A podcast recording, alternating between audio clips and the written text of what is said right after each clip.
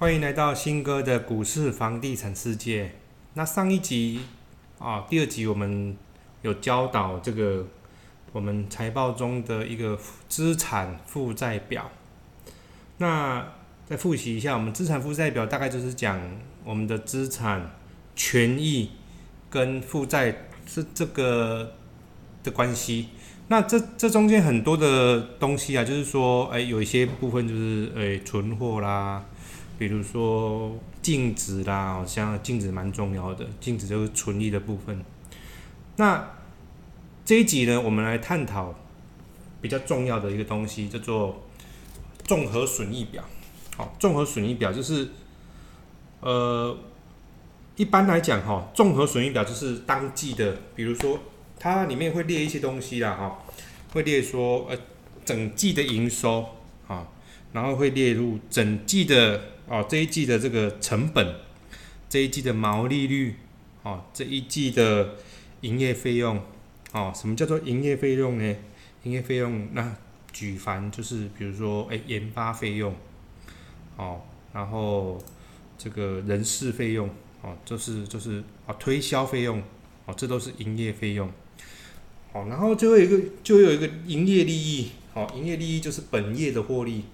好，概念大概是这样子。那它里面还会再列上业外损益，好，比如说利息啦，比如说其他收益、财务成本，所以有一个业外损益。然后之后会有一个税前净利、所得税的费用，然后之后会哦税后净利，好，之后就有一个 EPS 出来。所以我们刚刚讲到一个东西叫做综合哦，这个损益表里面就有分本业、那个副业，就是业外啊，业外之后再算出它的 EPS 出来是到底是多少。那我们看哈，本业就很简单嘛，本业比如说新歌来讲好了，新歌的本业那什么，那可能就是开一间樱花这间店面嘛，哈。那我每个月每一天卖啊，假设我每一天卖一台瓦斯炉好了，每一台一台是一万块，那我每一天卖两台，那我一季一季可能就是假设是九十天好了，那我可能就是卖九十天，哦乘以两万，哦大概就是好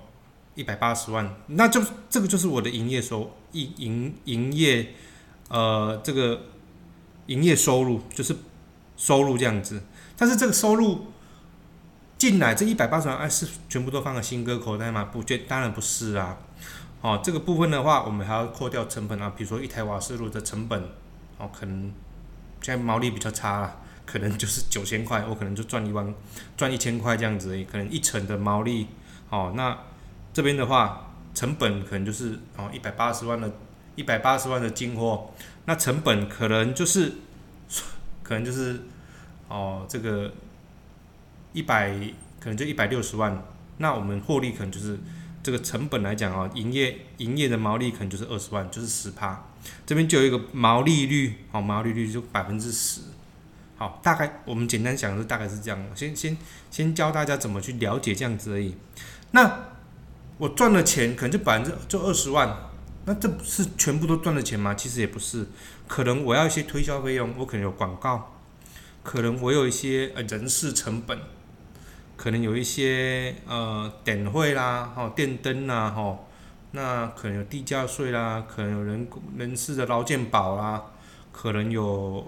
很多哦奇奇怪怪的啊，加油也是要钱嘛，对不对？哦，这些所有的费用扣掉，哦，这就是营业费用，我营业产生出来的费用，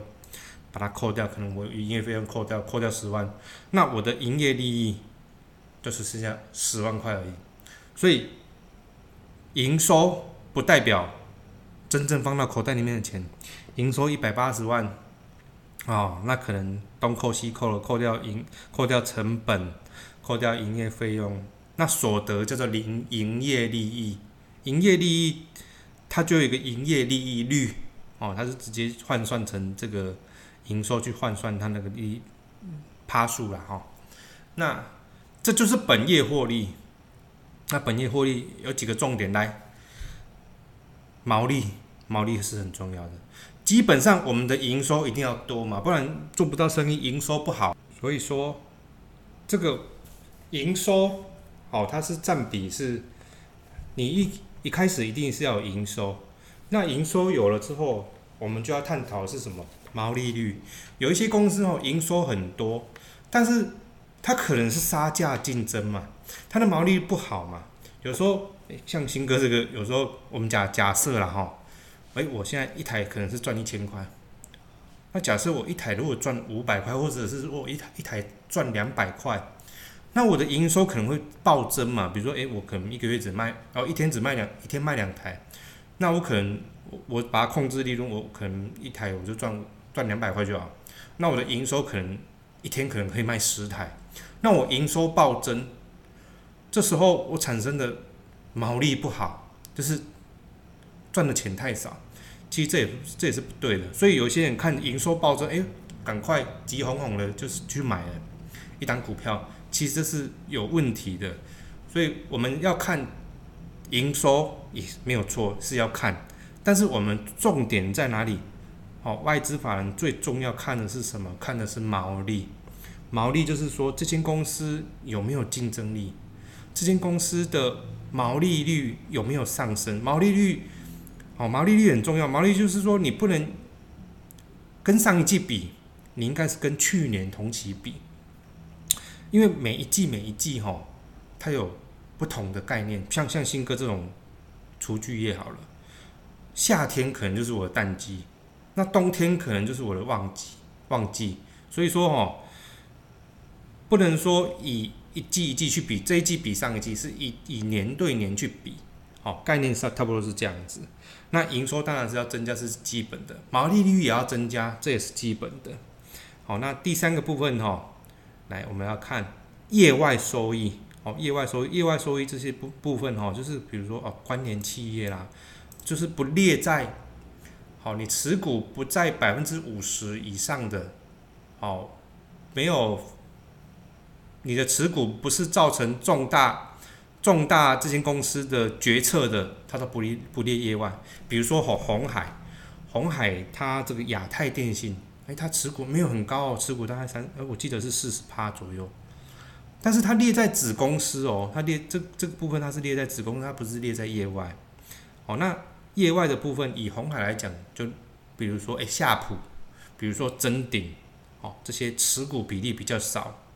它都会列在业外。哦，业外这部分，所以本业，哦本业获利加上业外的获利。加在一起就是所谓的税前净利，哦，这是没有扣所得税的。那所得税再把它扣掉，所得税它大概在百分之二十左右，十七到二十都正常的。所得税把它扣掉之后，就是合并税后净利，合并税后净利之后再去除以，哦，再去算，哦，它的，但是合并税后净利之后，你还在扣掉一些。属于非控制权益之净利，这什么意思？也讲的很笼笼统统。这这个部分就是有一些子公司的这个营收，它是列在里面的，但是它的持股并不是百分之一百嘛，可能它持股百分之八十，那这百分之二十的获利是要把它拿掉的。所以，所以你会看到有一些像红海的财报比较大。他就会把这些所归属于非控制权益之净利，就把它先把又要再把它拿掉之后，才会有一个叫做税后净利。好，税后净利。所以说，我们财报你要慢慢的看清楚了哈。之后会有一个好，税后净利完之后，会有一个综合损益再加在一起，好，就是一个获利多少钱，再去除以你的股本，就是 EPS 多少。这样子大家了解吗？就是说。一个财报哦，一个一个新闻出来，像你去看瑞轩，瑞轩新闻出来，哦，这单季赚好像两块钱，我忘记了。我这间公司本来以前都不赚钱的，诶，忽然赚两块钱，哦，这档公司其实你说它变好了吗？你要去思考一下，到底是真的变好还是假的变好？我查一下，我昨昨天看到的了哈，瑞轩。哦，这档这档股票，哎，十九块钱，有没有？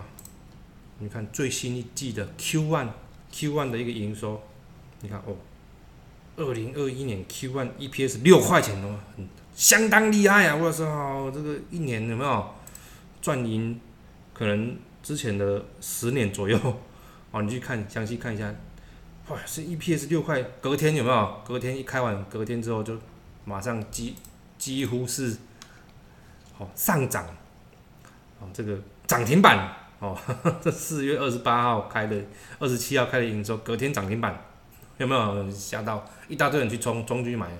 其实这些都是错误的啦。你看他一年赚六块，你去实际去看，你把财报打开来看，你看啊第一第一季营收四十五亿，有没有？毛利率三三亿，毛利率就六趴左右。营业费用高达八亿，什么意思？我赚的钱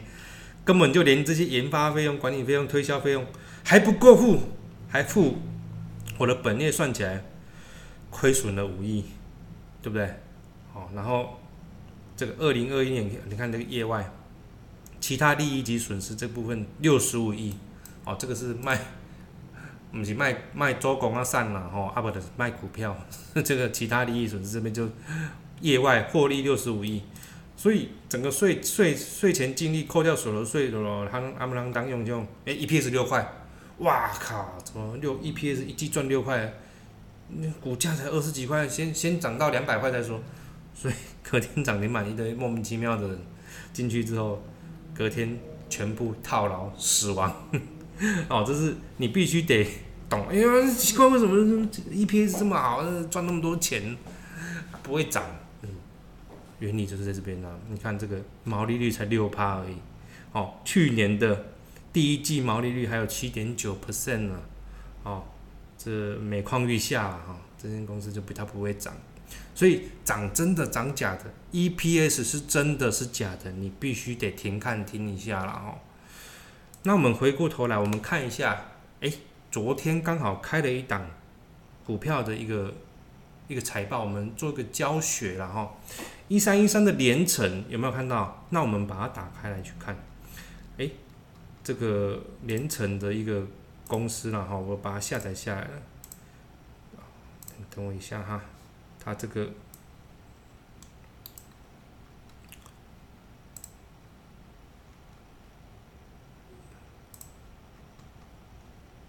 你看啊，连城哎，最新一季的毛利率是三趴，是三点六七 percent。我我简单报告一下这个这个毛利率这些资料了哈。它的营收哎不错，一百七十一亿哦。它去年第四季是旺季的时候，都还只有一百六十八亿，然后所以它营收是成长的。对比前去年的营收啊，去年比较不能讲，因为去年新冠肺炎呐哦，所以每间企业都差很多，所以去年只有大概八十几亿而已。那一连成，我们就我们往前再往前看，二零一九年的第一季的一个营收。大概在一百五十三亿，所以它通常正常来讲的话，它会超过一百三十亿是正常的，最差最差的也是也是有一百三十亿啊。那这一季是一百七十亿，好，其实是不错的。来，那我们再来看哦，啊，我们刚讲的重点是什么？重点是毛利，毛利率，毛利率它毛利率是十七点，哦哦，跟跟正是三点七 percent，好，那去年的第四季是十三点五 percent。哦，跟上季比来讲还是成长零点二，跟去年比的话，它成长更多，因为去年它的毛利是是亏损的，哦，这边是负的，啊，负六点五一。那你看哦，那今年的营业毛利就二十三趴，二二十三亿元，二十三亿元再扣掉它经常的营业费用，大概在六亿到七亿左右。它这一季大概抓它这个营业费用在六点九亿左右，所以它整个营业利益。十六点四九亿，哦，这是非常亮眼的成绩啊！这你去摊开，其实还不错哦。这营业利益部分，这本业的部分是相当的亮眼。因为为什么？因为因为 DOP 最近在那个报价上涨嘛。好，来我们来看一下业外哦，业外其实这个有增有减的哈，小亏了零点一四亿啊，所以整个加在一起是十六点三四亿元，那 EPS 大概在零点九九。好，零点九九啊，你去看，哎，它这个净值，净值也是有提升哦。你去看，注意看一下它净值，净值是十九点七一，哦，它赚的钱哈，有一部分回到净值出了进来。那我们再来看一下，哎，这一季财报我们看稍微看一下，哎，综合损益表是不错的。我们再往前看，哎，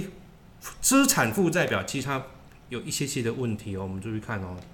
那资产负债表，资产负债表里面哈，我们就看到有一个部分的数值相当的高，我们可能要注意一下。去今年的第一季，哦，资产负债表里面的资产的部分列的，哦，比如说现金呐，哦，这个短期投资啊，哦，这个哦，有一笔叫做存货，哎，存货相当高哦，存货去年的年底的存货，第四季的存货大概是五十八亿。今年第一季的存货已经高达九十三亿哦，哦，这部分相当高。那我们观察哈，历年来的第一季，诶，第一季好像存货都比较多一点，但是但是这一季比较异常，为什么？我们可以想象，诶，可能是什么原因？哦，那你看，二零一九年第一第一第一季，诶，它存货也是九十几亿，好，然后二零一八年，好，第一季存货也是九十几亿，可。可以可以想说，嗯，应该是我在想啦，应该是它存货比较多，因为原物料在涨，它进来的存货比较多，啊，去压低成本。你看哦，这像我们最近都是在涨价嘛，一些买一些原物料都在涨价，所以有一些公司哈，它在涨价之前，它进来的成本，它就先把它买多一点，压低它的成本。其实这个还可以接受啦，哦，所以我刚。我们我们之前在讲，诶，会有一个隐忧，隐忧就是存货比较多一点点，所以它你看哦，它的资产，哦，资产这四百九十六亿元，它的负债负债也比较多，为什么？你去看，它有借了一些短期的借款，这短期借款后面应该是流到存货里面去，那你去翻开这个这个财报哈，这个财报哈，第一应该是说第几页？第第五页的部分，这边哈。这资产负债表里面有一个，哦，存货，它这边有一些负注十一，这这时候你就要跳，哎，你就觉得这很奇怪，啊，怎么忽然就从五十八亿跳到九十三亿？这种时候你就去跳，就去看说，哎，负注十一在写什么东西？哎，股票那个财报大概就是这样看啊，你就是看，哎，觉得有有怪怪的，你就稍微看一下啊，他就写附，注十一，在第十八页，它这个连成的第一第一季财报里面的第十八页里面就会写。它就有列存货哪些东西，有制成品、有半成品、有再制品、有原料、有物料，还有在途的存货，哎，运送还在运送，已经定料还在运送中了，它也算算算算存货。然后营建用地，哦，这个营建用地大概先先先不要思考它了，它里面来讲，它增加比较多，应该是制成品，哦，制成品增增加了不少。然后第二个是原料，原料也增加了不少，哦，然后其他的部分哈。这个在途的存货哦，这个也增加了不少，所以总的来讲的话，它从五十八亿增加到九十三亿，怎么了？为什么？其实我觉得这存货是正常的啦，哦，因为制成品我把它制成放在那边，哦，可能就价高我再来卖，这是对的。然后呢，这个途中的存货在途中的存货，哦，可能也是都这这是是对的啦，所以说。不太需要太去担太担心啊，但是有些人看到会觉得，哎，怎么会这样子呢？怎么那么奇怪呢？哦，那详细的去看了一下，哎，它其实也蛮合理的啦，哦，也蛮合理的，大概是这样子啊。所以我们这一集就结合了资产负债表跟综合损益表去看这间公司，哎，它有没有正常？那下一集我们会探讨这个现金流量表。哦，现金流量表就是说，哎，我这间公司赚进来的钱，那它它到底跑到哪里去？有没有真的放到口袋里面去啊？因为你有时候你还要投资嘛，你你进来的的钱，你是不是要再买配备，买一些生财用生财用具，或者是说，呃，我拿去投资股票了，所以我都我钱都没有留在公司里面，都跑到外面去，这这也是有可能，所以我们必须得再去看。现金流量表，它到底公司现金流正不正确、正不正常？不要有些公司哦，哎呀，明明看起来每每每年都赚钱，但是到最后哎，快倒闭了，因为现金流量不够，没现金，然后这个这个产生一些问题出来。好，这是我们下一集去做讨论的。所以我们这一集去看，呃，怎么去看这间公司的一个毛利率哦，营业利益率哦，这些东西是很重要的哦。所以你看，为什么我之前讲了，去年第四季的红海的财报开出来，哦，就是三月底的时候开完之后，我就跟你讲说，直接铁口直断，一百二十块的红海，一百二十几块的红海不会涨，在在在呃这个第第一季财报还没开出来之前，它不会涨，为什么？外资绝对不会是看这个营收。没有错，红海的营收第一季真的是还不错，但是红外资绝对不会是看营收，外资要看的东西叫做毛利跟营业利益率。好，然后第一季的红海哦，啊不，跟着去年第四季的红海，那它开的营收哦，毛利率确实来讲真的是没有很好。那我们不怪它，我们展望今年第一季哦，今年第一季，那就是看红海的营收开的好不好。那开得好的话，基本上它就是比较有机会啦哦。啊，如果当然开得不好，还是一样会往下去走，或是往盘整去，去去去做一个盘整这样子。所以股票哈不会是每天涨，但是你要知道，哎，你的股票到底是怎么怎么了？哦，你的股票位阶到底是在高或是在低？哦，啊，你进可不可以攻，退可不可以守？比如说你去买一间公司股，哎。我们刚看了，哎，我们刚了解这些东西，哎，它的这个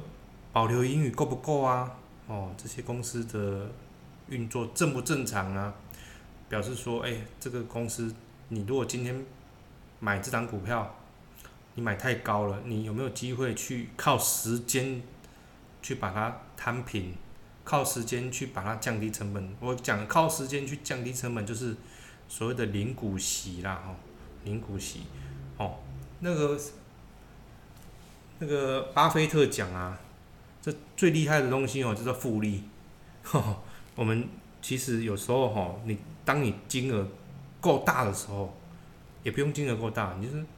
每年复利，一年复利五趴，其实就很恐怖了。那我之前讲过一个理论啊，就是你一年买一张股票涨三十趴就好了，一年一年涨三十趴，看对股票。然后呢，接近净值，公司没有问题。然后呢，毛利率上升，营业利率上升，公司在成长，这种公司你去投资。然后当然你要去看一下股价，啊高档比较难获利啦，因为股价涨翻天了，你比较难获利，甚至没有办法获利以外，然后被人家这个这个杀在上面，所以就不好了。比如说是那个四星 KY 有没有？这一一路一路杀啦，一路从快一千块，然后一路杀到三百块。其实我们人生中哈，我们在投资股票哈，就是一定要尽量去避开这些很强势的股票，然后呢，着眼于你的财报基本功打得好，去找一些还未经雕琢的一些公司，它看起来就像一颗石头一样啊，你今天慢慢雕琢它，诶，它里面是一颗钻石。这种才有成就感啊，然后呢，你你要懂你自己公司在干嘛，然后持续的去，好持有它，让它产生一个复利，好，所以说未来啦哈，未来就是你去慢慢的去感受，什么叫做复利，什么叫做每年三十趴，做给你们看哈，OK，那这一集大概是这样子。如果觉得这一集的我们这一集的一个内容不错的话，请你可以按订阅，然后不吝啬给我们五颗星的赞，谢谢各位。